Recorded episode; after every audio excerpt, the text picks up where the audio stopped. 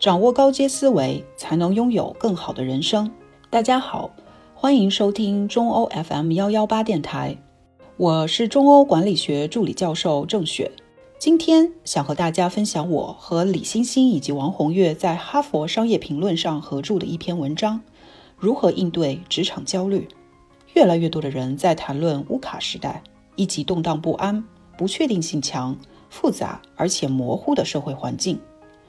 面对日新月异的技术、白热化的市场竞争，更多的人陷入焦虑之中，而职场又是最为普遍的焦虑来源之一。职场焦虑已经逐渐成为一个全球性的问题。美国心理协会二零一二年的一项调查指出，百分之四十的员工。认为自己在工作中感到焦虑紧张。联合国在二零一七年对其分布在全球的一万五千四百一十七位员工调查后发现，百分之十七点九的员工汇报自己有一般性焦虑障碍。放眼中国，央视财经发布的一项针对四万人的网上调查显示，约有百分之五十的九零后和八零后在职场上感到很焦虑。这些数据表明。职场焦虑波及全球，需要引起高度重视。那么，我们应该如何应对职场焦虑呢？很多因素都会影响职场焦虑水平。神经科学家发现一些基因与焦虑有关，这说明有些人天生会有焦虑倾向。性别、年龄和工作年限也会影响职场焦虑水平。通常，女性比男性的职场焦虑水平更高。员工的核心自我评价也是职场焦虑的重要影响因素之一。此外，工作特征、条件和环境也会影响员工的职场焦虑。最后，组织变革、工作不安全感和办公室政治会带来员工对结果的不确定性，从而使人忧从中来。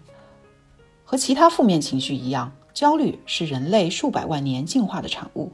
作为一种保护机制，焦虑提醒我们保持警觉。对潜在的危险或威胁做出反应。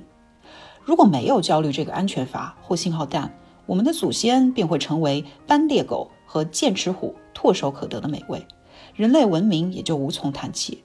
因此，根据进化心理学的观点，职场焦虑有其存在的必然性和合理性。但是如果焦虑过度或者管理不当，也会带来诸多负面后果。职场焦虑对员工的影响具体体现在以下几个方面。首先，职场焦虑会对身心健康产生负面影响。短期的焦虑会带来情绪的疲惫、动力的缺乏和身心的懈怠。而如果焦虑情绪一直重复和积累，最后甚至可能会发展成为焦虑障碍，显著的降低健康水平。其次，职场焦虑会影响工作表现。尽管人们总是关注于焦虑的负面作用，但焦虑对绩效来说是一把双刃剑。从积极的角度来说，焦虑会让我们意识到现实和理想状态之间存在差距，并激发我们改变现状、避免受到伤害的动机。海尔集团 CEO 张瑞敏用“战战兢兢、如履薄冰”来形容自己的管理之道，正印证了焦虑的积极作用。然而，焦虑也可能降低工作绩效。焦虑会干扰员工的认知和思考过程，有损工作记忆，限制信息处理能力。当人们沉浸于焦虑状态时，往往担惊受怕，无法专注于手头的任务，有时甚至无法理解工作任务的需求。此外，焦虑也会降低自我效能，让人失去完成工作的信心。总之，焦虑对工作绩效的整体影响取决于焦虑的强度。此外，焦虑会影响人的风险偏好和决策行为。研究表明，焦虑特质与风险规避行为是正相关的。一方面，焦虑暗示了威胁的存在，驱使人们做出规避威胁的行为；另一方面，焦虑特质高的人不止更容易注意到环境中的威胁，而且更倾向于对模棱两可的信息做出负面的解释，因而他们对未来不确定事件的评价更为消极和悲观，从而在决策时表现得更为保守和风险规避。最后，组织心理学家玛利亚姆·科查基。与斯瑞达利德赛的研究表明，焦虑带来的危机感会驱使人做出自私的、不道德的行为。认识到职场焦虑的利与弊之后，我们又该如何趋利避害、正确应对和管理职场焦虑呢？中国有句成语叫做“正身清心”，意为端正自己的言行，无思无虑。基于职场焦虑的研究，我们建议职场人士做到如下的正身清心：正即正视焦虑，培养正念。正如畅销书作家谢利尔·斯翠德说：“我们内心都藏着一些不那么友好的声音，我们必须找到和他们共处的方式，而不是与他们绝交。应对焦虑也是如此。焦虑是一种非常自然而且不可避免的情绪体验。我们需要学会与焦虑和平共处，而不是将其妖魔化，竭力的避免它。承认焦虑的存在，观察它如何影响自己的认知和行为。”并学会接纳和理解它，是正确看待焦虑的态度。这也是正念的体现。正念是有意识的去关注和觉察当下的一切，而且不加判断，不做批评。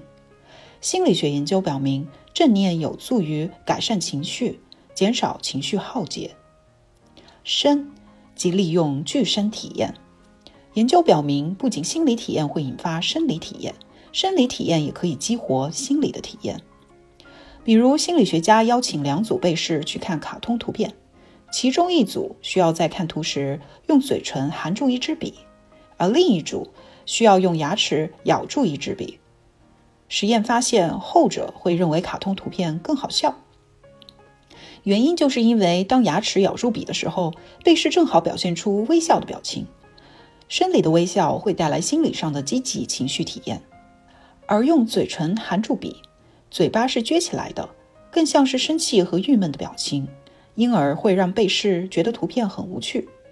所以下一次觉得焦虑的时候，让自己的嘴巴先微笑起来吧。清即清除职场焦虑来源，清理过度焦虑。首先学会管理时间和任务，在工作开始前列好任务清单，并做好规划，合理分配时间给每个任务，是有效缓解职场焦虑的方式之一。其次，避免完美主义。完美主义者更容易受到焦虑的侵扰。如果你苛求完美并深受其扰，那就应该学会接受自己和别人的不完美。要知道，没有任何人或任何工作是绝对完美的。最后，与信任的人分享自己的情绪，不失为一个重要的舒压途径。分享本身就有助于缓解压力、放松心情。心。即尝试给焦虑贴上不同的标签。人们体验到焦虑或其他负面情绪时，常常通过压抑或故作镇定来管理情绪。但实际上，压抑情绪不仅无法让被压抑的情绪消失殆尽，还往往导致该情绪被强化。心理学家丹尼尔·韦格纳曾经做过一个实验，也就是要求被试者不要去想白熊，结果却发现实验中被试愈发的想到了白熊。并且表现出了焦虑感。这个实验表明，当我们越想努力地摆脱某种想法，这种想法却越有可能占据我们的大脑。研究表明，与其压抑感受到的焦虑，不如将焦虑重新评价为兴奋感。当人们感到焦虑时，保持冷静和淡定要比保持兴奋和激动更难。焦虑意味着我们关心某一利益攸关的结果。将焦虑重新评价为兴奋。人们会真的感到兴奋，仍然有应对现状的动机，并避免焦虑的危害。总之，职场焦虑是一种常见且正常的情绪，我们应当理性对待职场焦虑，而无需将其妖魔化。正如努米的诗歌《客栈》所写：“人的一生好比客栈，每个早晨都有新的来客，喜悦、沮丧、悲烈。”某个瞬间的觉知，像是意外的访客翩然到来，欢迎并热情招待他们每一个吧。好了，以上就是今天的文章。更多好文，欢迎持续关注中欧国际工商学院微信公众号。如果觉得这篇文章对你有用，欢迎转发到朋友圈。期待与您时常相遇。